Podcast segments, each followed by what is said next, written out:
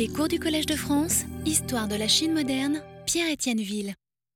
Je vais donc présenter aujourd'hui et la semaine prochaine, euh, comme je l'avais annoncé, deux témoignages, euh, donc deux textes à la première personne, euh, qui portent sur cet épisode Shun, c'est-à-dire sur le régime très éphémère fondé par le rebelle Li Zicheng, qui a brièvement régné à Pékin en 1644. Deux textes dont j'avais déjà donné les titres, et, y compris sur la feuille que j'avais fait circuler la dernière fois. Le premier, c'est donc le, le Tia Shen Yu Bien Lue. J'avais proposé comme, euh, euh, comme euh, traduction récit abrégé des incidents auxquels j'ai été confronté en 1644, ce qui n'est pas très élégant. Et puis à la réflexion, je crois que Ubien est plus fort que incident. C'est bien être confronté à une catastrophe, bien sûr la catastrophe étant la chute des Ming et l'usurpation de Li Zicheng. Le sens premier du mot bien, comme vous le savez, c'est simplement changer, un changement. Et il y a deux sens dérivés qui sont des sens plus forts.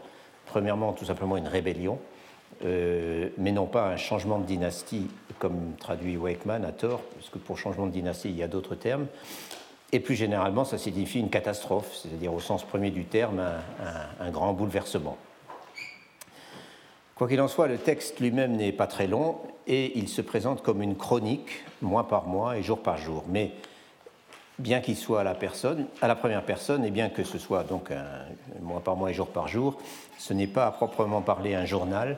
Je le décrirai plutôt comme un récit arrangé chronologiquement euh, euh, centré sur l'auteur, mais pas uniquement, euh, et avec des retours en arrière et des digressions, et qui combine donc les événements qui affectent directement l'auteur et ce qui se passe autour de lui et dont il a entendu parler.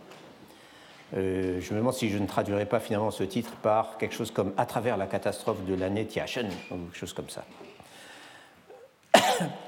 Personne ne s'est ne s'est préoccupé de le traduire jusqu'à présent, ce titre, puisque le texte en fait n'est pas connu. L'auteur de ce texte est un nommé euh, Xu Yingfen, euh, mais dans certaines éditions, parce qu'il en existe plusieurs éditions, on trouve à la place de ce nom, ou alors les deux noms côte à côte, un sobriquet qui est euh, Long Daozhen, ce qui signifie euh, littéralement le taoïste sourd.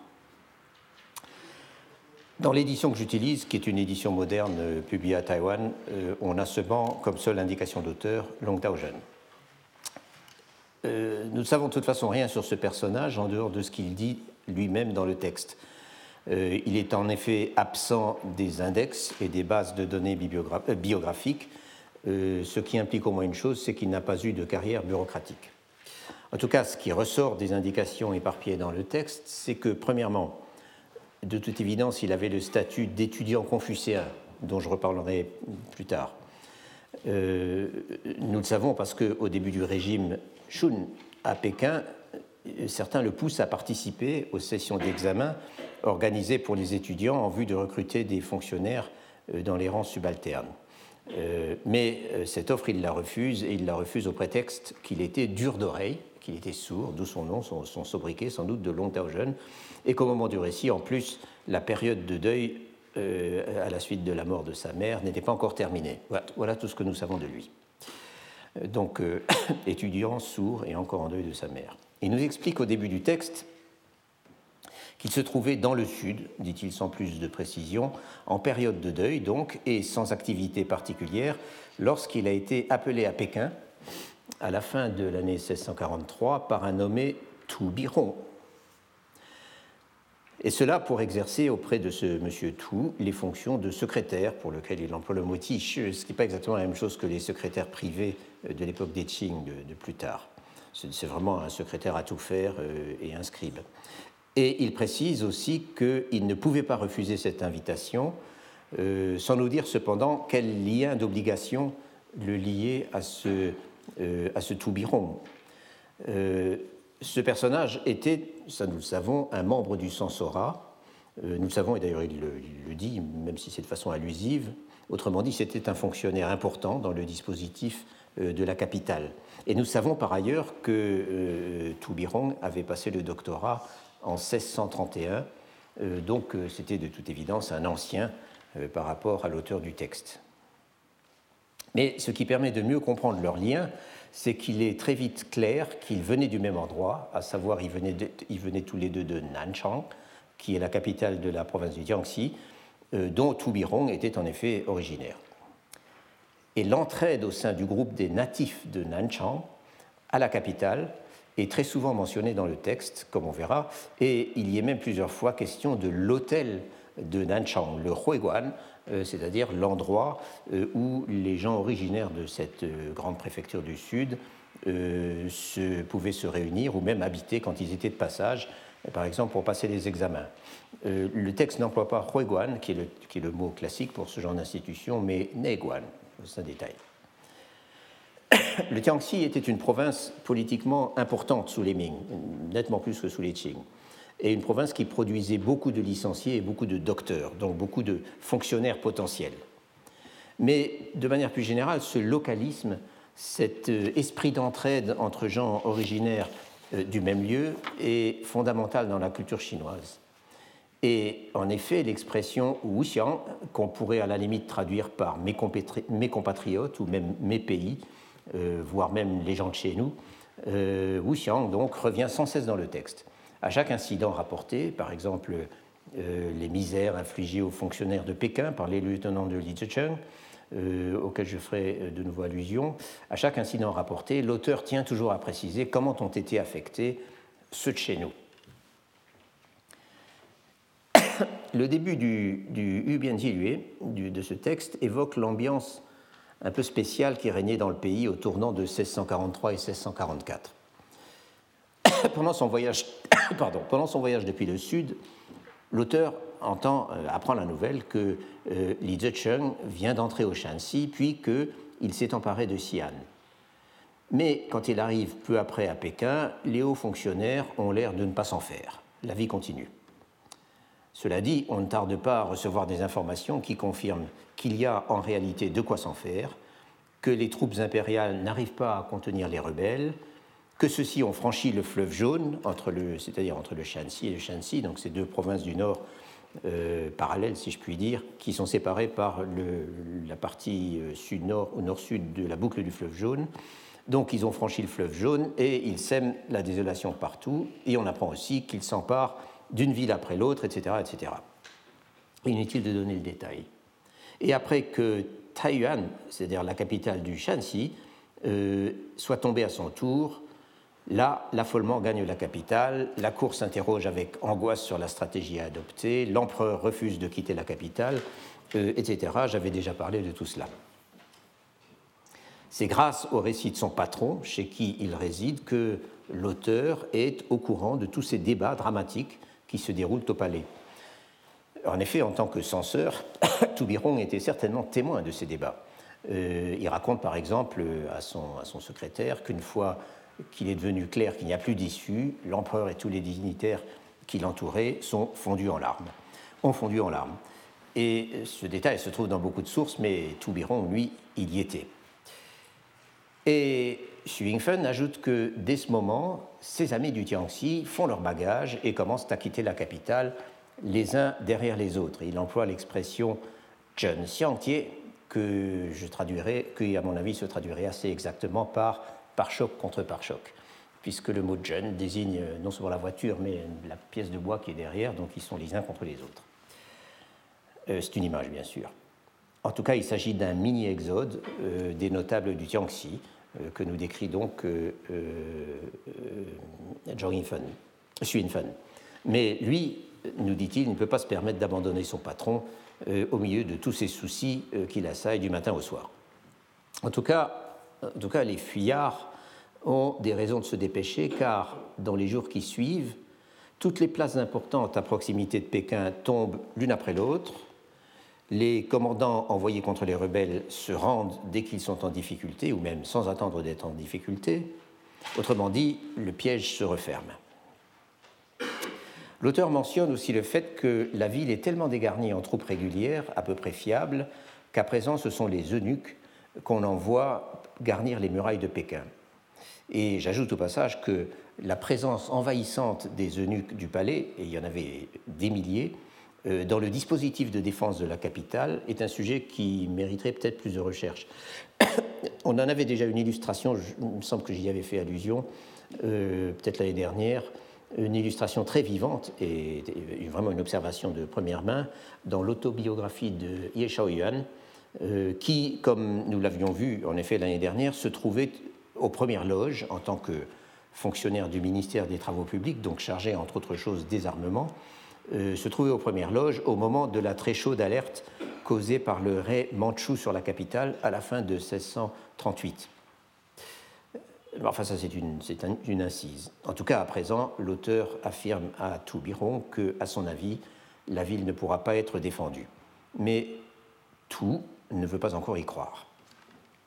Pourtant, dès le jour suivant, et là on est le 15 avril, les armées, 15 avril 44, les armées rebelles sont au pied de la muraille de Pékin, d'où on leur tire dessus euh, à coups de canon. Et il y a d'assez bonnes descriptions dans le texte à plusieurs reprises, euh, à ce moment-là, et puis aussi au moment de la fuite de Li Zicheng, de, de ce bruit qui se répand partout et qui envahit tout, de ce bruit du canon.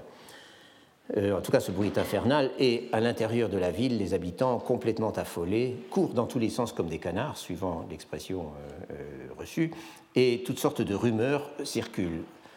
Par exemple, que la, prise de la ville serait programmée pour dans trois jours, et que l'installation de Li Zicheng sur le trône serait, elle, programmée pour dans huit jours. Le lendemain matin, 16 avril, on découvre une, enfin, l'auteur découvre une affichette collée à la, porte de la résidence de M. Tou, euh, dans laquelle les rebelles annoncent qu'un des censeurs chargés des quartiers de Pékin s'est déjà rallié à eux, euh, c'est-à-dire à eux les grands Shun, la, dynastie qui s'apprête à s'installer à Pékin, et a promis de leur livrer la ville. Et il y a de telles affichettes un peu partout qui ont été visiblement laissées là par des espions euh, pour casser le moral de la population. La nuit suivante, une information ultra secrète est communiquée à M. Tou par euh, un, autre de ses compatriotes, euh, et celui-là était, était de service, un fonctionnaire de service à l'une des portes de la ville.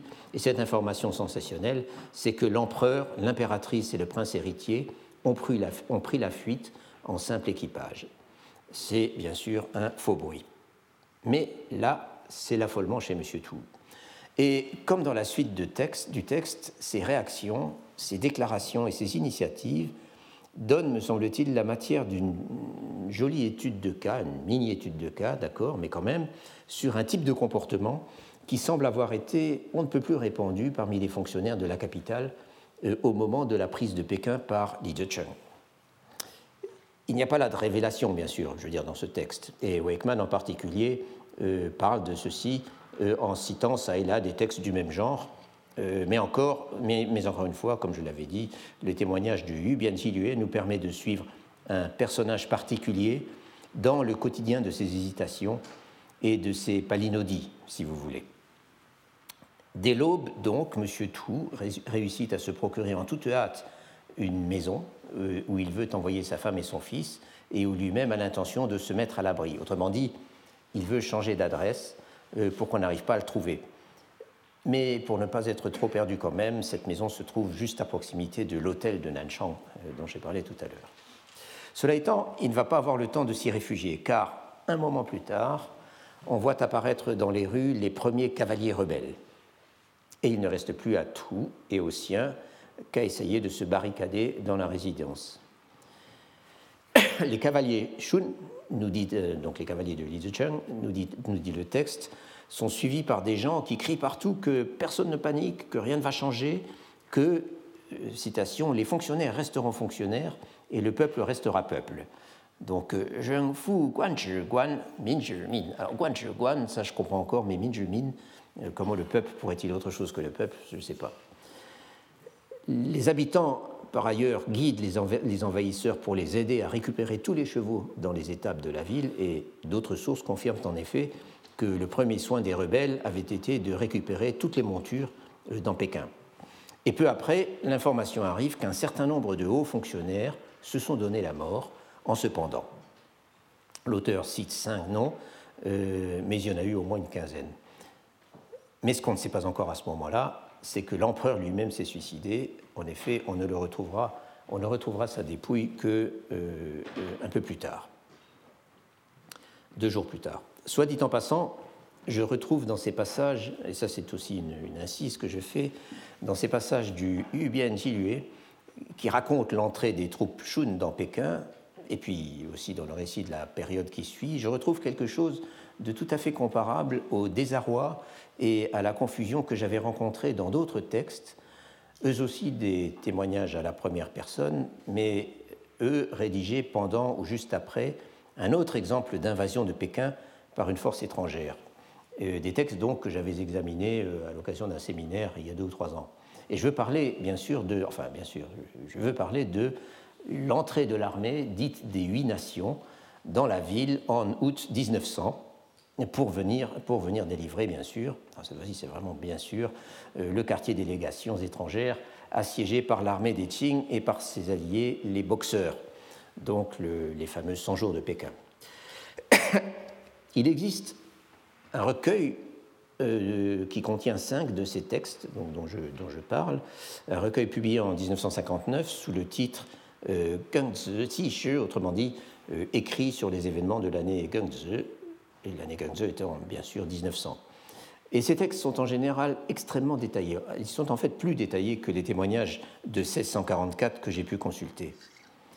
Ces notes, et certaines sont des journaux qui nous mettent assez longs, qui ne mettent pas un seul jour ni un seul détail, ces notes euh, donc, euh, des habitants de Pékin en 1900 ont l'intérêt de, nous faire vivre au jour le jour euh, l'incertitude dans laquelle tout le monde se trouve, la peur de l'inconnu, la circulation des rumeurs, même les plus absurdes, tous ces soldats étrangers qui terrifient tout le monde et qui parcourent la ville dans tous les sens, euh, les ordres, les visites domiciliaires et bien sûr les exactions, et aussi euh, les petits arrangements euh, pour ne pas être inquiétés et les efforts pour faire en sorte que la vie continue.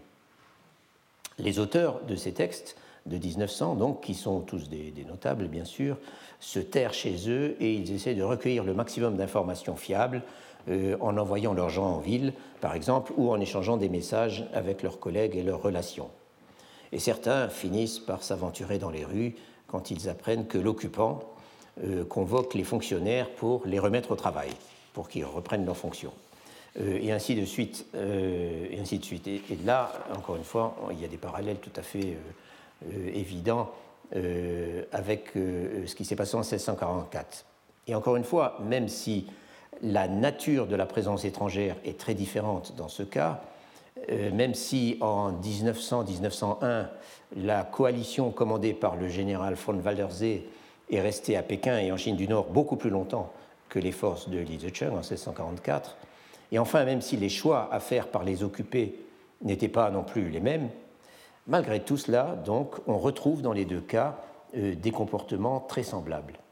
Et s'ils sont semblables, euh, peut-être est-ce en partie, me semble-t-il, parce qu'ils prennent place dans ce même espace pékinois, euh, tellement caractéristique, euh, aujourd'hui encore, même après la disparition des murailles, dans cet espace pékinois qui, en 1900, n'avait finalement pas tellement changé depuis la fin des Ming, tant il est déterminé par la géographie des murailles, avec la, ville intérieure, la ville extérieure, la cité interdite, etc., la ville impériale, euh, la géographie des portes, des espaces publics ou interdits, etc.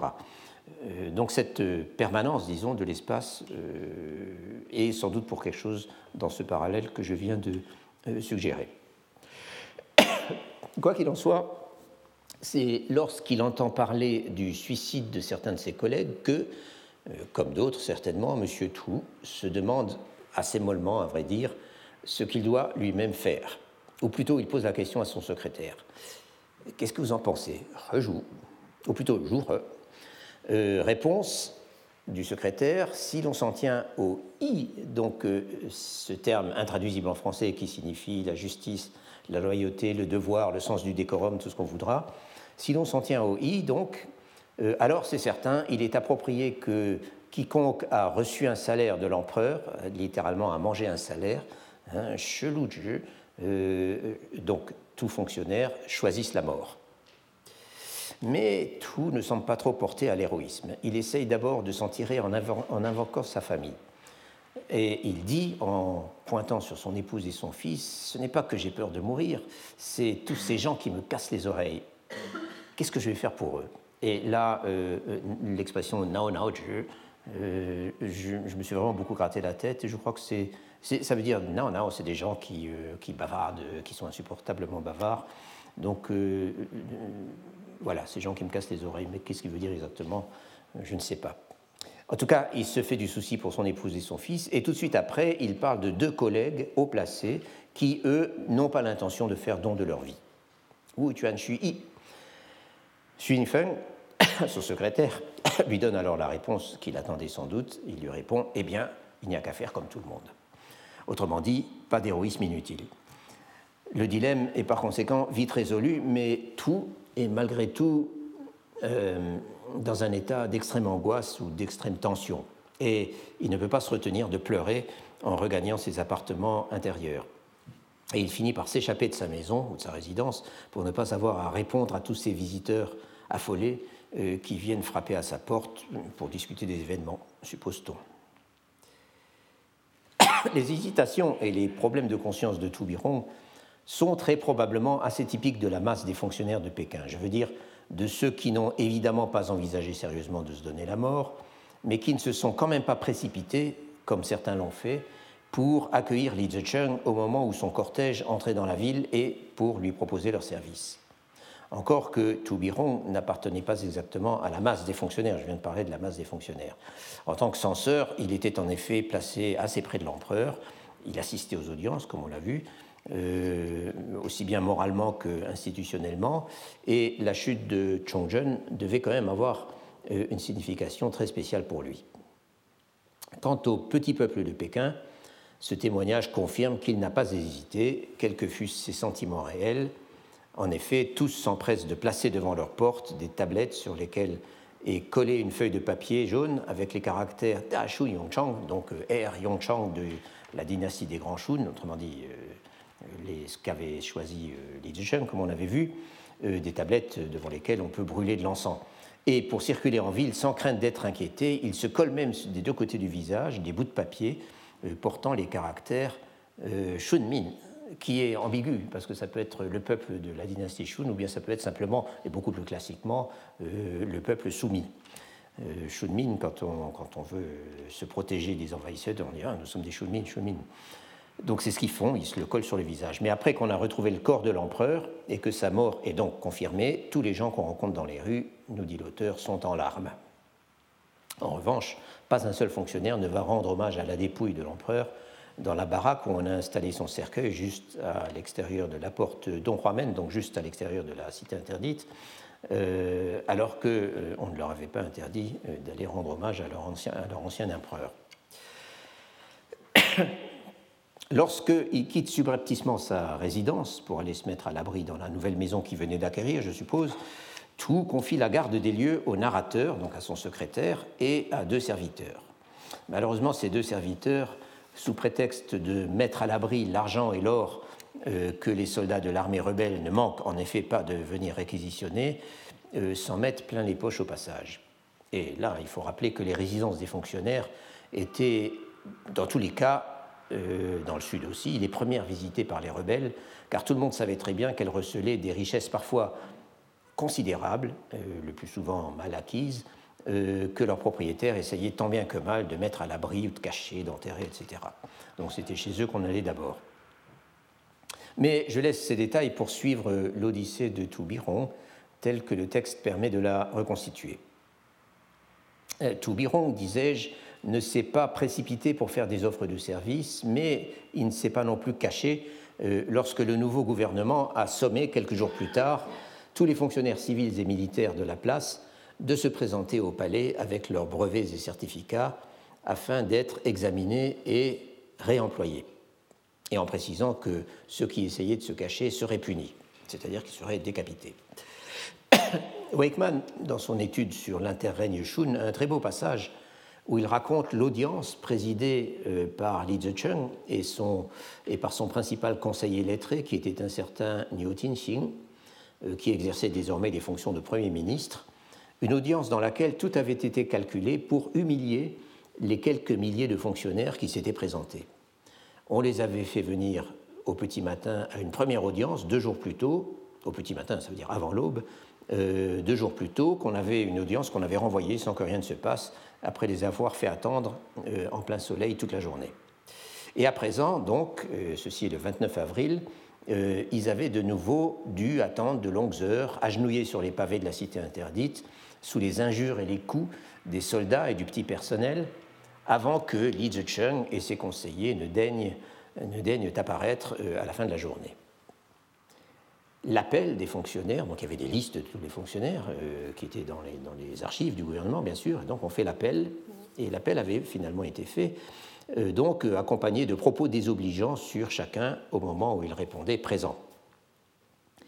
Et en fin de compte, le nouveau régime avait retenu, avait retenu moins d'une centaine d'individus, dont les rangs bureaucratiques étaient, disons, de rang moyen, pour les nommer dans les administrations de la capitale. Et les milliers d'autres avaient été reconduits manu militari dans les casernes euh, de deux des principaux généraux de Li Zicheng. Et là, pendant les jours suivants, ils furent soumis aux plus terribles tortures pour leur extorquer de l'argent. D'une manière générale, cet épisode montre à quel point Li Zicheng méprisait la bureaucratie civile de la dynastie qu'il venait de renverser, comment il considérait les fonctionnaires comme une bande de concussionnaires et de lâches, qui étaient en fait les véritables responsables de la chute des Ming. Et aussi, euh, l'épisode montre euh, ou confirme que Li Zicheng n'était pas capable de contenir les excès de ses généraux. Or, ces derniers étaient essentiellement des soudards, euh, d'anciens chefs de bande qui s'étaient ralliés à lui, dont les plus puissants le considéraient comme un primus inter pares plutôt que comme un chef suprême, et qui, pour cette raison, euh, avait quelque mal à faire la transition vers un système avec des prétentions impériales, euh, autrement dit un système institutionnalisé, euh, hiérarchisé et discipliné. En tout cas, le contraste est total avec l'attitude des Mandchous lorsqu'ils sont à leur tour entrés dans Pékin quelques semaines plus tard, et c'est ce qu'on verra à la fin du texte. Les Mandchous ont traité les fonctionnaires de la capitale avec égard et générosité, et leur armée était parfaitement organisée et disciplinée. Il n'est donc pas surprenant qu'ils aient été accueillis à bras ouverts. Euh, pour les bureaucrates de Pékin, c'était la fin d'un long cauchemar. Le récit de Wakeman, donc le laissé sur le, euh, sur l'interrègne Shun, euh, auquel je faisais allusion à l'instant, cite plusieurs sources. Mais son fil conducteur, en fait, cette partie du récit consacrée à l'audience du 29 avril cite plusieurs sources, mais son fil conducteur et un ouvrage qui s'appelle le Tiachen Chuan Xin Lu, qu'on peut traduire, titre qu'on peut traduire par Compte rendu véridique des événements de 1644. il s'agit là non pas d'un court, témoignage comme les, textes dont je suis en train de parler, mais d'un ouvrage assez développé euh, en dix chapitres euh, qui sont consacrés chacun à un aspect particulier des événements en question, euh, ce qui fait d'ailleurs que l'information est assez dispersée, mais, mais très complète. L'auteur euh, était un lettré du Zhejiang nommé Tian Xing. Et dans ma feuille, vous verrez que j'ai donné les deux moitiés du caractère Xing parce que le caractère lui-même n'existe pas dans les, euh, dans les fonds d'ordinateur. Euh, donc ce Tian Xing du Zhejiang était présent dans la capitale pendant une partie du cours de la courte occupation de Li Zicheng. Et il nous dit dans sa préface qu'il a ressenti la nécessité de mettre au point un compte-rendu fiable basé sur le plus de témoignages possibles, et des témoignages qui étaient non seulement le sien propre, mais des témoignages recueillis oralement ou par correspondance de tout ce qui s'était passé. Donc il avait été convaincu de cette nécessité en constatant à quel point les histoires privées qui fleurissaient en Chine du Sud sur ces événements, et il cite une dizaine de titres, euh, étaient bourrées de contradictions. Et le Tiachen Chuan Lu, dont son auteur nous dit qu'il y a travaillé pendant sept ans, est en effet l'une des sources importantes sur Li Zicheng et sur l'épisode Shun, et je la reciterai à l'occasion. Pour sa part, Xu Yingfen, l'auteur du Tiachen Yu Bien donc du texte dont je parle aujourd'hui, à qui l'audience dont je parlais a dû être racontée très peu de temps après, par son patron ou par d'autres, se contente de résumer l'épisode en quelques lignes. Et il dit qu'on a retenu un peu plus de 70 fonctionnaires pour renomination. D'autres sources disent 92 ou 96, enfin en tout cas moins d'une centaine. mais il, donne quand même des détails intéressants. En particulier, il montre que les solidarités entre gens originaires d'une même région euh, ou d'une même préfecture continuaient d'opérer même au milieu de tout ce chaos. Parmi les heureux élus, donc euh, parmi les 70 euh, qui ont été finalement réembauchés par les rebelles, parmi les heureux élus, il y avait en effet trois de ces pays. il faisait partie du groupe des natifs, en d'autres termes, il faisait partie du groupe des natifs de Nanchang. En revanche, M. Tu, son patron, qui était aussi du même groupe euh, et qui s'était donc présenté, n'avait pas été pris. Et il s'était retrouvé dans la troupe misérable des 3 ou 4 000 candidats rejetés et emmenés à la pointe de l'épée dans les camps des généraux. Mais heureusement, il en avait été extrait au bout de deux jours, sans avoir subi trop de mal, grâce à l'intervention d'un de, de, ses trois compatriotes, euh, donc, qui eux avaient été embauchés, un certain monsieur Xiong, que nous retrouverons, et qui avait été nommé au ministère de la fonction publique. Et du coup, tout avait été non seulement libéré, mais il avait lui aussi reçu un emploi. Et lorsqu'on consulte la liste des fonctionnaires employés par le régime de Li Zicheng, qui est fourni avec de, courtes données biographiques et parfois même beaucoup d'anecdotes, qui est fourni par le Tiachen Lu, donc cet ouvrage plus massif dont je viens de parler, on comprend que ce monsieur Xiong se soit un peu démené. Non seulement ils étaient tous les deux de Nanchang, mais ils avaient passé le doctorat la même année. Autrement dit, ils étaient camarades de promotion, ce qui créait toujours des liens extrêmement forts. D'un autre côté, Xu Yingfen cite une série d'autres compatriotes qui, eux, ont été torturés et rançonnés et qui y ont laissé la vie.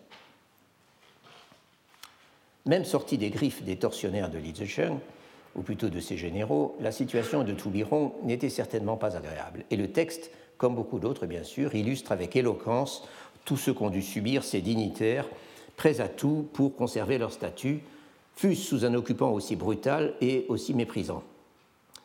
Comme tous ses collègues, il est obligé de loger dans sa résidence des soldats de l'armée d'occupation. Une quinzaine, une quinzaine dans son cas, euh, en majorité des brutes plutôt effrayantes et des pillards arrivés du nord du Shanxi, euh, affublés, de sobriquets tels que le tigre qui arpente les montagnes, euh, ou le dragon debout, le Li Dilong. Euh, ces sobriquets qui les désignaient typiquement comme des rebelles. Et au passage, je note que l'auteur d'une des histoires classique des rébellions de la fin des Ming, James Parsons, dont je vous ai donné la référence, donne un appendice à son ouvrage une liste d'environ 200 sobriquets euh, portés par les rebelles, mais on n'y trouve pas ces deux-là. Au moins, Xu Yingfen, à qui M. Tu a confié la garde de sa résidence, n'est-il pas lui-même maltraité? Le chef des soldats n'a même de cesse de le faire festoyer, et si tout ce que renfermait la résidence a été pillé, euh, au moins il n'y a pas d'homicide, ni de rapt, ni de viol comme ailleurs en ville. Peut-être parce qu'on est dans la rue du ministère de la Justice et juste à côté des bureaux d'un certain commandant en chef Liu, Liu Dudu, lequel semble n'avoir été autre que le redoutable Liu Zongmin, Liu Zongmin euh, l'un des compagnons de la première heure de Li Zicheng et aussi l'un des principaux tortionnaires des bureaucrates de Pékin lors de l'épisode euh, auquel j'ai déjà fait allusion. Donc, euh, à proximité des bureaux de ce monsieur et dans la rue du ministère de la Justice, euh, les choses sont plus en ordre. Quant à Toubiron lui-même, il est allé se réfugier dans la petite maison qu'il avait achetée en catastrophe euh, près de l'hôtel du Tiangxi. L'auteur veut aller le voir pour l'aider, mais il renonce parce que les rues sont parcourues de cavaliers rebelles qui écrasent tout sur leur passage. Et ce détail est confirmé dans d'autres témoignages. Et il va se retrouver enfermé avec ses soudards à qui il faut faire la conversation et avec qui il faut boire, euh, sans parler des chansons incompréhensibles qu'ils se mettent à brailler quand ils sont sous. Incompréhensibles puisque évidemment des chansons de soldats en dialecte du Shanxi ou du Shanxi euh, ne sont pas compréhensibles pour un natif du Jiangxi. Quelques jours plus tard, alors que Li Zicheng a refusé plusieurs fois de répondre aux supplications de ses fonctionnaires pour qu'il monte sur le trône, sont annoncées certaines réformes institutionnelles au niveau du cérémoniel et surtout au niveau de la nomenclature des organes du gouvernement, avec une inspiration Tang qui, euh, je dirais, un modèle sur la dynastie des Tang euh, qui semble avoir été assez important pour Li Zicheng. Et du moment même où cette nouvelle titulature est promulguée, les lettrés de la ville, les chedafous, se précipitent les uns à la suite des autres pour se mettre au courant, si bien que, et ça c'est très chinois et très famine aussi, si bien qu'il faut aussitôt imprimer euh, cette nouvelle constitution, ce nouveau Tijie, et que les libraires euh, font des affaires.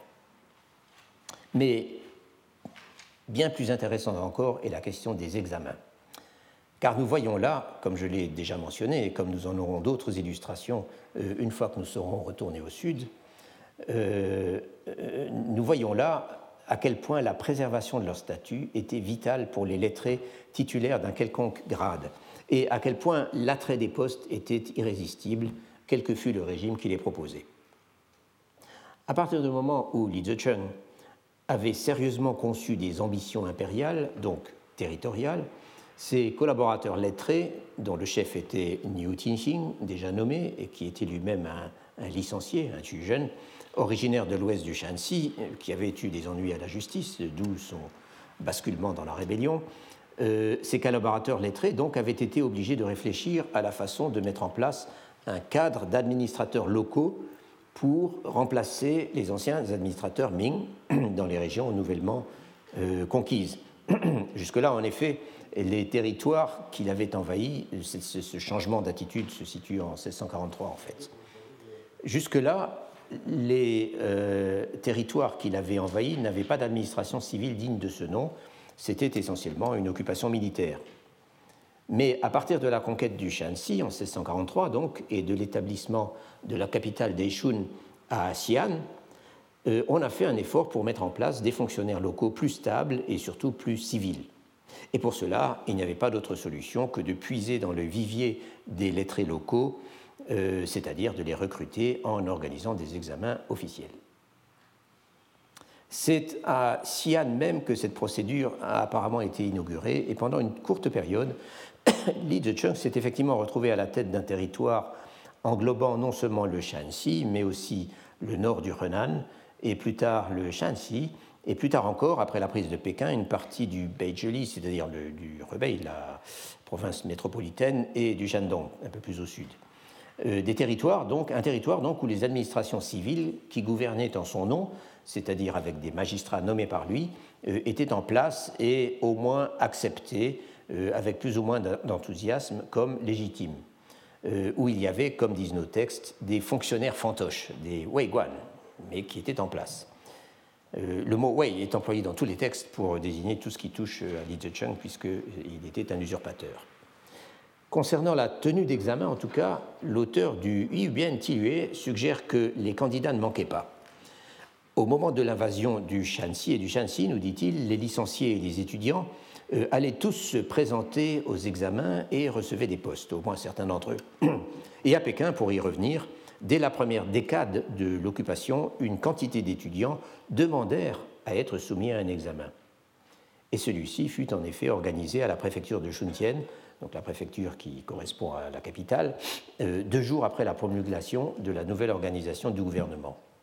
Littéralement, un sujet fut proposé pour qu'il disserte dessus, euh, avec promulgation des, promulgation des résultats le jour suivant et envoi des lauréats au ministère de la fonction publique pour y recevoir des nominations. On aimerait évidemment en savoir plus sur, cet examen. en fait, il y a quelques détails. Cet examen, d'abord, n'est pas mentionné par Wakeman, mais en revanche, le livre de Parsons, lui, euh, qui se base sur certaines chroniques des rébellions de la fin des Ming, euh, parle de deux examens. Euh, un pour les licenciés, où il y aurait eu 70 candidats et 50 nommés, et un pour les étudiants, c'est-à-dire ceux qu'on appelle parfois en français des bacheliers. Et il y a une autre courte chronique des mêmes événements qui est intitulée Tiachen Tibenlu, euh, dont l'auteur est un certain Tien Bangti, qui, euh, dont je vous ai donné donc les, données, qui ne se présente pas explicitement comme un témoignage oculaire, mais plutôt comme une série de faits dont il a entendu parler, euh, qu'il a arrangé par ordre chronologique. Et d'ailleurs, ce, ce Tiachen Ti, Bienlu fait partie des titres critiqués par l'auteur du Tiachen Chuan Lu. Tien Bangti, à qui on doit d'autres écrits d'ailleurs, était un étudiant sous les Ming et il a servi les Ming du Sud comme fonctionnaire jusqu'en 1652, après quoi il est devenu moine. Quoi qu'il en soit, d'après son texte, peu après la fameuse audience du 29 avril et le début des tortures pour tous ceux qui avaient été expédiés dans les casernes, c'est un ou peut-être plusieurs étudiants, alors là il emploie le mot Shutsai, c'est toujours la même chose, des étudiants confucéens, qui auraient supplié d'être reçus par un certain Song euh, qui était un lettré Ming, qui avait un docteur des Ming, 1628, euh, qui s'était rallié à Li Zicheng euh, avant la prise de Pékin et qui était à présent ministre de la fonction publique sous le nouveau régime. Ils veulent le voir évidemment pour se faire attribuer des postes. Mais à en croire le texte, ce texte-là, il les admoneste en leur disant que le grand rituel d'audience impériale interdit bien sûr qu'on emploie des gens comme eux, qu'ils retournent en vitesse chez eux pour étudier, et qu'une fois que le nouveau Fils du ciel aura organisé un examen, alors on choisira parmi eux un certain nombre de candidats pour affectation. Et en effet, quelques jours plus tard, il y a un examen, et l'auteur donne même les sujets euh, des deux épreuves, qui sont, euh, comme toujours dans les examens chinois, des fragments de citation des classiques, euh, un fragment de trois caractères et un fragment de huit caractères, respectivement, que les candidats doivent identifier et puis ensuite développer. Et je vous avoue tout de suite que je n'ai pas essayé d'identifier la provenance de ces fragments, bien que, euh, avec les moyens informatiques euh, que nous avons maintenant, ce n'est pas très difficile à faire. En tout cas, ce qu'il convient de souligner ici, c'est d'abord le fait que le nouveau régime avait un besoin urgent d'administrateurs de rang subalterne après avoir destitué la grande majorité des fonctionnaires de la capitale. Et on a vu, euh, lors de la fameuse audience du 29 avril, on en avait gardé moins d'une centaine sur plusieurs milliers, et il s'agissait plutôt de, gens de rang moyen, de la bureaucratie, les ministères, l'Académie Ranine, etc. Et cela, même si on en a récupéré un certain nombre par la suite, donc après les avoir proprement euh, torturés et rançonnés. Et d'autre part, le régime avait également besoin de fonctionnaires locaux pour les territoires sur lesquels sa domination s'est étendue euh, après la prise de Pékin. Et je pourrais citer ici un, autre témoignage sur la prise de Pékin par Li Zicheng et les quelques semaines de son règne, qui semble avoir échappé aux auteurs qui ont écrit sur ces événements, peut-être parce que ce témoignage est inséré, enfin un peu perdu au milieu du chapitre 4 du Zhen Ti Wenlu, cette chronique de la, trahison, de la transition euh, Ming-Qing à Suzhou, euh, que j'ai longuement cité l'année dernière et à laquelle je retournerai. Ce, texte, donc, qui est euh, inséré dans, un chapitre du Ti Zhen Ti Wenlu, est intitulé Témoignage oculaire sur la catastrophe nationale. Euh, Douti. Il est daté de l'été 1644 et son auteur signe du nom de Chen Mang. Et ce texte recouvre aussi bien les autres témoignages, mais il, recouvre assez bien les autres témoignages, mais il contient aussi quelques détails inédits. Par exemple, ce texte ne parle pas d'un examen à proprement parler, mais il affirme que quelques 200 personnes ont été nommées à des postes de la capitale par, le gouvernement de Li et quelques 400 à des postes de préfet ou de sous-préfet au Zheli, au Shandong et curieusement au Sichuan. Sichuan, c'était Zhou normalement. Nous rencontrerons en fait l'un ou l'autre de ces magistrats fantoches, euh, de ces euh, dans le second texte que je présenterai la semaine prochaine, dont l'auteur a voyagé vers le sud, en quelque sorte en terrain ennemi, euh, jusqu'à Dezhou au Shandong. En fait, on peut voir dans, euh, la longue liste nominale des fonctionnaires nommés par le régime Shun qui forme le cinquième chapitre du Tiachen Chuan Xinlu, à laquelle j'ai fait allusion tout à l'heure, on peut voir que beaucoup de ces fonctionnaires locaux ont été nommés dans des provinces où ils n'ont certainement pas même essayé de mettre les pieds, et que beaucoup aussi ont reçu des titres sans affectation précise. En tout cas, il est plus que probable, des provinces où ils n'ont même pas essayé d'aller, où ils ne pouvaient pas aller, parce que euh, Li Zicheng ou son régime envisageait déjà une conquête euh, complète de la Chine, et en particulier du nord du Jiangsu euh, et du Sichuan. En tout cas, il est plus que probable que la plupart de ces gens avaient été sélectionnés lors de l'examen dont parle notre texte, ou des examens dont parle Parsons. Voilà pour une chose. La deuxième chose que je voulais souligner, toujours sur ce thème des examens, c'est qu'il n'y avait rien de plus facile que de trouver des candidats parmi cette masse considérable de lettrés de rang subalterne, sans espoir de carrière, et qui ne demandaient qu'à profiter d'une telle, telle, opportunité. On vient de voir qu'à Pékin, ils demandent à être examinés. Qui sont exactement ces gens qui demandent à être examinés?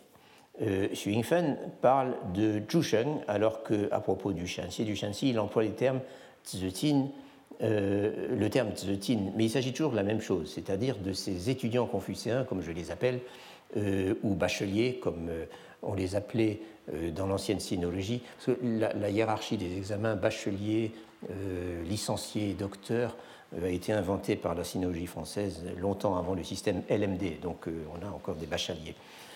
Euh, donc ces bacheliers, et le terme le plus courant bien sûr c'est Shengyuan.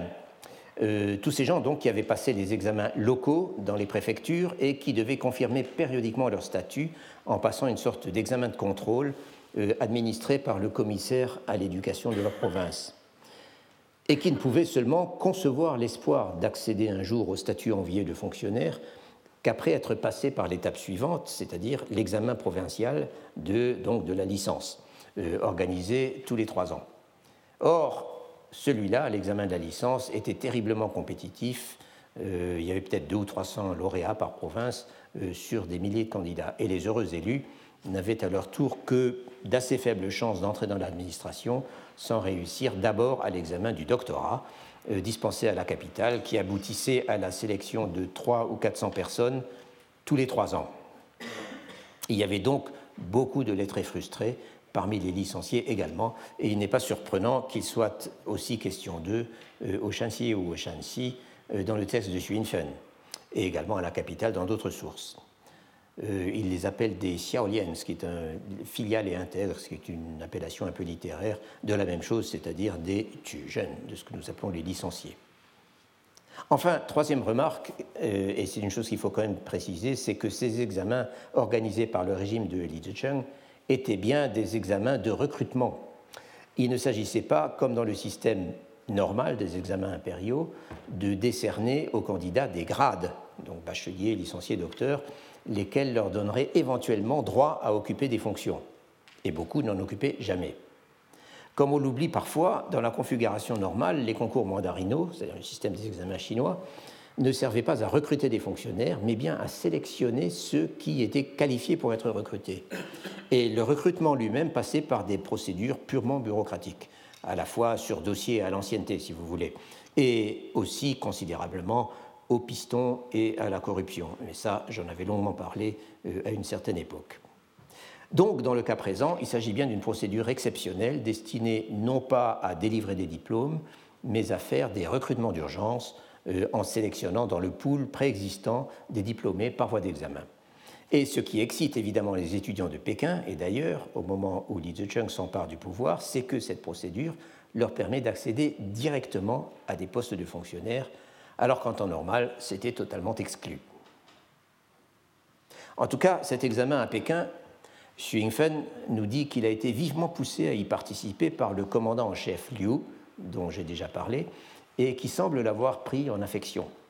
Ils étaient voisins, on l'a vu, et Liu avait utilisé ses services comme devin. La divination devait être un des talents de Xu Yingfen parce qu'il raconte qu'il discutait de divination, de ce sujet, euh, avec les soldats qui occupaient la résidence de son patron et avec lesquels il était en quelque sorte enfermé. Et on peut supposer que ces soldats l'avaient recommandé à Liu. Or, euh, le commandant-chef Liu était très anxieux de connaître l'avenir du régime car les hésitations de Li Zicheng à monter formellement sur le trône, ainsi que l'annonce que Wu Sangui s'apprêtait à ouvrir les hostilités, le rendaient très nerveux. Et Xu Yingfen raconte avec quelques détails comment il avait pratiqué la divination par le livre des mutations et comment, pour résumer des choses assez compliquées de façon simple, comment il lui avait raconté des histoires pour lui faire peur. Donc, euh, euh, Liu, Liu Zongmin euh, l'encourage avec insistance, enfin l'a pris en affection et l'encourage avec insistance à se présenter à l'examen organisé pour les étudiants, mais comme je l'ai déjà dit, euh, Xu Yingfen réussit à s'en tirer en arguant qu'il n'est pas physiquement apte, il est sourd, euh, et qu'il observe le deuil de sa mère. Quelques jours avant, toujours d'après le Hu Bianxilue, étaient arrivées à Pékin des informations peu rassurantes sur le général Wu Sangui. Mais là, Xu Yingfen se mélange un peu puisqu'il affirme que, d'après ces informations, où Sangui aurait demandé à la grande armée Tabing, c'est-à-dire l'armée mandchoue, euh, d'entrer en Chine par la passe Shan Haiguan qu'il était supposé défendre afin de venger les Ming. Et moins de deux semaines plus tard, la confirmation arrive. Ils sont entrés en, face, en force, euh, hein, donc euh, en tuant tout le monde. Et c'est alors, dit-il, que. Il, se, mélange un peu. Oui, donc, et c'est alors, dit-il, que Li Zicheng se met en branle à la tête d'une armée de 100 000 hommes. Dans ce genre de texte, les grandes armées ont toujours 100 000 hommes, euh, pour aller à la rencontre de ses adversaires à l'Est. Or, c'est là que je dis que, c'est pour ça que je dis qu'il se mélange un peu. Or, l'accord entre Osangwe et les Mandchous, euh, dont j'avais dit un mot lors du premier cours, ne semble avoir été conclu qu'au dernier moment, et Li Zicheng, qui croyait partir en campagne contre Wu Sangui uniquement, n'en a pris conscience que lorsqu'il était déjà arrivé sur le champ de bataille. Et la suite, comme on dit, euh, appartient à l'histoire. Xu Yingfen mentionne simplement les nouvelles des défaites qui se succèdent du côté de Li Zicheng, et il donne quelques exemples du moral déclinant euh, des troupes rebelles qui ont été laissées en arrière à Pékin. Euh, il commence à y avoir des déserteurs, etc. Et une autre chose qui commence, c'est le pillage et l'incendie de la capitale en vue de son abandon. À partir d'un certain moment, la rumeur court que Wu Sangui se dirige vers Pékin avec l'héritier présomptif des Ming, que Li Zicheng avait emmené avec lui comme otage ou comme gage. Et la population de Pékin, qui a eu à souffrir considérablement de l'occupation, est tout d'un coup en ébullition. Donc, toujours les rumeurs. Et c'est là que M. Tou, le patron du narrateur, réapparaît. Il avait été nommé censeur euh, en charge du quartier sud de la ville. Euh, c'était une des fonctions des, censeurs était d'administrer des quartiers de Pékin, la capitale, et il avait, été, il avait élu domicile euh, à ce moment-là dans les locaux du censorat, pas très loin de son ancienne résidence, toujours gardée par son secrétaire. Quand Xu Yinfeng se le met au courant des derniers développements et aussi du fait qu'il est désormais clair que les rebelles vont incessamment abandonner la capitale en emportant tout ce qu'ils peuvent, il ne veut pas y croire. Au gouvernement, ils ne sont pas sans faire, dit-il, et on se prépare à organiser l'intronisation officielle de Li Zicheng. Et cette intronisation officielle aura bien lieu quelques jours plus tard dans la cité interdite, très exactement le 3 juin 1644, et en présence de M. Tou et du reste de la bureaucratie. Mais cette cérémonie supposée inaugurer une ère nouvelle se déroule dans une ambiance quelque peu surréaliste. La ville est à présent parcourue de soldats qui s'attaquent même aux bâtiments officiels de leur propre gouvernement, la veille, par exemple, le ministère de la Justice a été mis à sac et du coup, euh, Tout et ses collègues se sont barricadés dans leur propre bureau du Sansora. Et le jour même où il monte formellement sur le trône, Li Zicheng donne l'ordre de faire les bagages.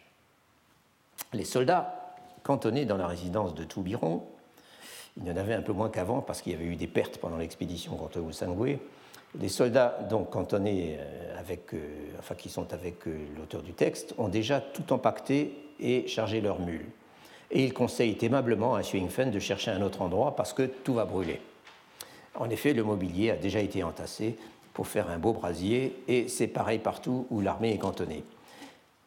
Et quand Xu Yingfen en larmes va rapporter cela à son patron, l'autre lui dit de ne pas s'en faire et que leur fuite hors de la ville est déjà organisée. Tellement bureaucrate. Il a un sauf-conduit du ministère de la Guerre que lui a obtenu son compatriote, camarade de promotion et protecteur, M. Xiong, et donc tout se passera bien. Ils passent tous la nuit dans les locaux du Sansora, et le lendemain, les troupes de Li Zicheng commencent en effet à quitter la ville. Celles qui sont laissées en arrière mettent le feu partout. Le narrateur nous dit au passage qu'il y perd ses livres et son épée. Et c'est un détail, mais je crois que c'est un détail qui n'est pas indifférent. Déjà au début du texte, quand il partait pour Pékin, donc depuis le, depuis le Jiangxi, Xu Yingfen nous disait qu'il prenait la route avec son épée. Or, ce n'est pas un, équipement usuel pour un lettré. En général, ils ne nous parlent que de leurs livres ou de leurs objets d'art ou de leurs sitars ou tout ce que vous voudrez. Mais dans la société de la fin des Ming, dont on ne dira jamais à quel point elle était dangereuse, violente et hautement militarisée, même pour un lettré, même pour un étudiant, il valait mieux voyager armé. Quoi qu'il en soit, non seulement M. Tou, mais aussi son ami M. Xiong ont décidé de filer. Ils ont d'autant plus de raisons de ne pas vouloir s'attarder dans la capitale qu'on annonce l'approche de Wu Sangui, dont les intentions vengeresses vis-à-vis de ceux qui ont rallié Li Zicheng vont de soi. D'ailleurs, il a déjà fait passer l'ordre aux habitants de la ville de porter un turban blanc en signe de deuil euh, pour le défunt euh, empereur Ming, et tout le monde s'est exécuté. Finalement, après une première tentative infructueuse, on apprend qu'il est possible de franchir la muraille par une des portes à l'ouest, et c'est une petite caravane d'une centaine de personnes qui se met en route à l'aube du 5 juin 1644, composée de M. Tou, de M. Xiong et d'un troisième fonctionnaire, de leurs familles et des familles des commis de leurs bureaux respectifs. ce détail est assez intéressant car c'était tout le bureau qui s'enfuyait. Et il y avait donc une certaine solidarité entre les fonctionnaires et, euh, les commis, alors que leur statut était euh, extrêmement différent. Donc tous à pied, hommes et femmes, sans autre bagage que les objets précieux qu'ils arrivent à porter sur eux, euh, et vêtus de façon aussi crasseuse que possible pour mieux se fondre dans la masse. Et il cite en particulier le cas de la femme d'un des deux fonctionnaires qui était très belle, et donc tout le monde la voyait, et elle n'arrêtait pas de ramasser de la poussière ou de la boue, de la mettre dessus pour que, ne pas se faire remarquer. Je vous passe le détail de leur odyssée, et l'auteur donne beaucoup de détails. Euh, à l'intérieur de la ville, les barricades qu'il faut franchir à l'entrée de chaque rue, euh, au milieu d'une foule innombrable de gens qui cherchent eux aussi à fuir vers l'ouest avec femmes et enfants, euh, puisque Wusangu est supposé arriver par l'est. et une fois sorti, la progression épuisante, retardée par les traînards qui ne veulent plus continuer, les femmes qui n'arrivent pas à marcher, qu'il faut soutenir, etc. etc. Dès le premier jour, ils sont bloqués près d'un petit ermitage à une dizaine de kilomètres de Pékin, où ils passent la nuit, mais ils n'osent pas continuer parce qu'on annonce la présence de féroces bandits un peu plus loin. Et l'information arrive que Wu est déjà dans Pékin, personne n'est au courant de l'arrivée des Mandchous à ce moment, et qu'il envoie des détachements de tous les côtés pour capturer les rebelles. Et nos fonctionnaires, qui sont des fonctionnaires rebelles encore, sont évidemment paniqués. Après quoi, ils arrivent à louer quelques carrioles et des paniers pour transporter les femmes, mais plus tard, ils se font voler une partie de leur argent, attaqués par un de ces cavaliers qui semble sillonner la campagne et dont on ne sait pas trop si ce sont des soldats qui terrifient M. Tou et ses collègues ou des bandits, ils sont affamés, etc. etc. Ils n'avancent pas et à la fin, M. Tou craque complètement.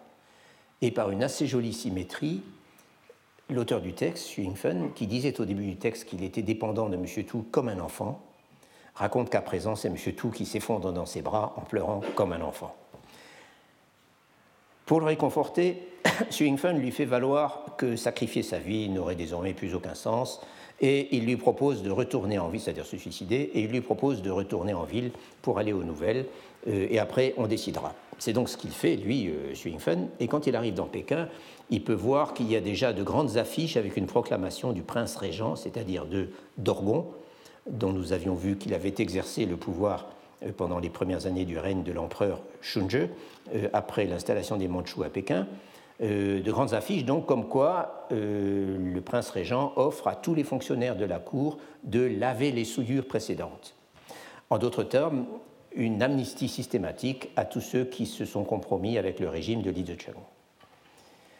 Xu se précipite hors de la ville pour annoncer la nouvelle à son patron, qui l'attendait à l'extérieur, et en outre, un messager arrive avec une lettre d'un autre euh, euh, pays, de euh, collègue natif de Nanchang, qui lui demande aussi de revenir. Toute la troupe retourne donc à Pékin, et les deux compères, M. Tu et M. Xiong, se retrouvent enfin à l'abri dans leur alma mater, l'hôtel de Nanchang. L'aurore d'Ali aura duré exactement une semaine. Jusque-là, Jusque-là, il n'était question que de Wusangwe dans le texte, toujours désigné euh, par le titre nobiliaire que lui avait attribué les Ming pour raffermir son dévouement au moment où les choses commençaient à aller vraiment très mal. Ce titre étant Comte pacificateur de l'Ouest, le Pingxibo. Et Wusangwe était attendu comme le sauveur, ou plutôt comme le vengeur, euh, pour ceux qui avaient à se reprocher quelque chose. Or, à présent, ce sont les Mandchous qui règnent à Pékin. Quand les lettrés de la ville étaient sortis pour accueillir Wusangwe, d'ailleurs, à leur grande surprise, c'était Dorgon qui s'était présenté. Wusangwe est toujours là, mais désormais il est au service des Qing avec pour mission de pourchasser les bandits. Les Qing ont su tout de suite rassurer les fonctionnaires et le petit peuple de la capitale euh, qui revenait de loin, comme on l'a vu. Mais cette sécurité avait un prix, et ce prix, c'était la reconnaissance visible et irréversible de leur légitimité. En effet, l'ordre de se raser la tête tombe le lendemain même du retour de Toubirong et de ses compagnons d'infortune, et dans les trois jours, note notre auteur, tous les fonctionnaires de la capitale se sont rasés la tête. La dernière page du Tiachen Yue relate ce retour à l'ordre, donne des indications sur ce retour à l'ordre. L'auteur lui-même a été sollicité par un des serviteurs de son patron pour l'accompagner au sud, autrement dit pour rejoindre la résistance Ming mais Su lui répond qu'il craint la chaleur, on est en plein d'été, euh, en effet, et, qu'il ne s'en sent pas capable. Et on peut imaginer son épuisement après toutes ces aventures. Le serviteur en question doit avoir été un vrai patriote, car il part tout seul, déguisé en mendiant. En tout cas, les nouveaux maîtres de Pékin ont su accomplir ce que Li Zicheng s'était montré incapable de faire. Relâcher les contraintes et les prohibitions, permettre à la population d'espérer un nouveau départ. Shi, c'est une expression très forte qui a un pédigree historique euh, respectable et qui est classiquement associée à l'inauguration d'une ère dynastique nouvelle qui signifie pour le peuple des lois moins sévères, des impôts moins lourds, etc. etc. Bref, qui signifie pour le peuple la possibilité de se refaire euh, après une période de crise euh, prolongée. Ironiquement, c'est aussi de euh, Gengshe qu'avait parlé dans son discours, ou plutôt dans son édit d'accession au trône à Nankin, euh, pratiquement au même moment, en fait, euh, l'empereur Hongguang, ce personnage pathétique dont j'ai parlé il y a 15 jours. Et du coup, conclut notre auteur, à la cour comme à la campagne, tout le monde s'est soumis avec enthousiasme. C'était comme une pluie bienfaisante après une longue sécheresse, ce qui est une comparaison absolument banale. Euh, en chinois. Enthousiasme, c'est difficile à dire, et comme je l'avais noté, il y a encore eu des mouvements de résistance dans les mois et les années suivantes, mais le soulagement était certainement universel. Quant aux fonctionnaires, ils n'ont pas été inquiétés. La petite bande des natifs de Nanchang retrouve tous rapidement leur poste. Xu Yingfen en cite cinq, en plus de son patron Tu Biron.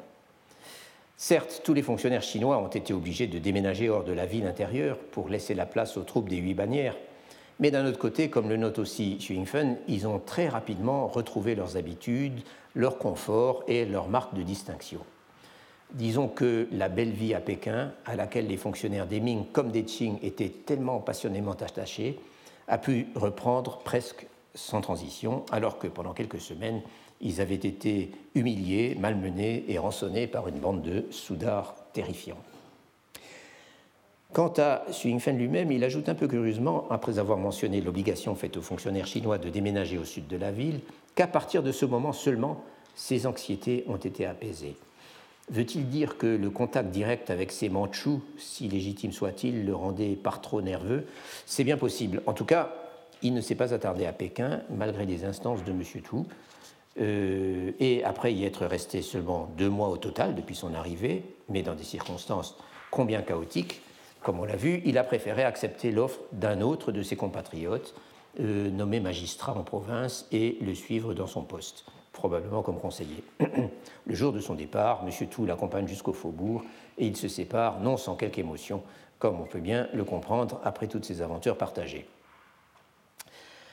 Xu Yingfen est donc le narrateur de cette histoire fort dramatique que je viens de résumer, et on devine une personnalité plutôt intéressante, peut-être même attachante, quelqu'un d'incontestablement courageux, euh, qui a de la ressource dans les moments difficiles, euh, qui a su gérer habilement ses relations avec les rebelles, à qui il a été obligé d'avoir affaire, y compris le commandant en chef Liu Zongmin, euh, qui était un personnage certainement très peu rassurant, et puis quelqu'un qui s'est observé. Mais du point de vue de la problématique qui nous concerne, et que j'ai un peu développée la semaine dernière, le personnage important, c'est plutôt son patron, Toubiron, et ce sont euh, les collègues de ce dernier. La description des tribulations de Pékin pendant l'interrègne Shun est extrêmement vivante dans le texte et prenante, certes. On est au cœur de l'événement, l'auteur a fréquenté de près les envahisseurs, et son ton est assez différent de celui de quantité de textes parallèles euh, où ce n'est qu'horreur virtueuse et indignation. Il est beaucoup plus objectif. Mais malgré tout, d'un point de vue purement historique, le Hu Bien n'ajoute rien d'essentiel aux autres chroniques et témoignages euh, qu'on a sur cet épisode. En revanche, ce qu'il laisse entrevoir du parcours des quelques fonctionnaires auxquels il s'intéresse, la petite bande de Nanchang, encore une fois, euh, ce qu'il laisse entrevoir me paraît assez original. Et en même temps, il est probable que c'était très typique. Et après tout, comme je l'ai dit, je m'intéresse aux gens ordinaires. Ce ne sont pas d'horribles collaborateurs, ni des ambitieux cyniques, euh, ni des sycophantes, comme il y en a eu quelques-uns de fameux pendant le cours reine de Li Zhejiang à Pékin. Ce ne sont pas non plus des modèles d'intégrité passionnément attachés à leurs idéaux, ni des moralistes, loin de là. Ce n'est pas d'eux qu'il faut attendre des paroles élevées ou quelques formules bien frappées sur les devoirs envers le peuple et l'empereur. Il n'y a rien de tel dans le texte. Ils ont bien quelques problèmes de conscience, quelques hésitations, mais il en faudrait plus pour les faire dévier de ce qui est à l'évidence l'axe de leur existence, c'est-à-dire la préservation de leur statut et la continuité de leur carrière. Quand il le faut, ils se donnent des raisons. En fait, les fonctionnaires de Pékin en 1644 ont été confrontés à une configuration très différente de ce qu'on a eu dans le Sud en 1645. Non pas l'alternative entre deux régimes, mais entre trois, très différents et en un très bref laps de temps. Le second de ces régimes, celui de Li Zesheng, a pu se prévaloir pendant quelques jours des apparences de la légitimité. Mais les quelques chances qu'il aurait pu avoir pour transformer l'essai, comme on dirait, ont tout de suite été gâchées pour toutes sortes de raisons. Simplement, enfermé dans les murailles de Pékin, la résistance n'était pas concevable en dehors du suicide comme beau geste. Et quand les Mandchous sont arrivés, le contraste était tel qu'à peu près tout le monde s'est jeté dans leurs bras.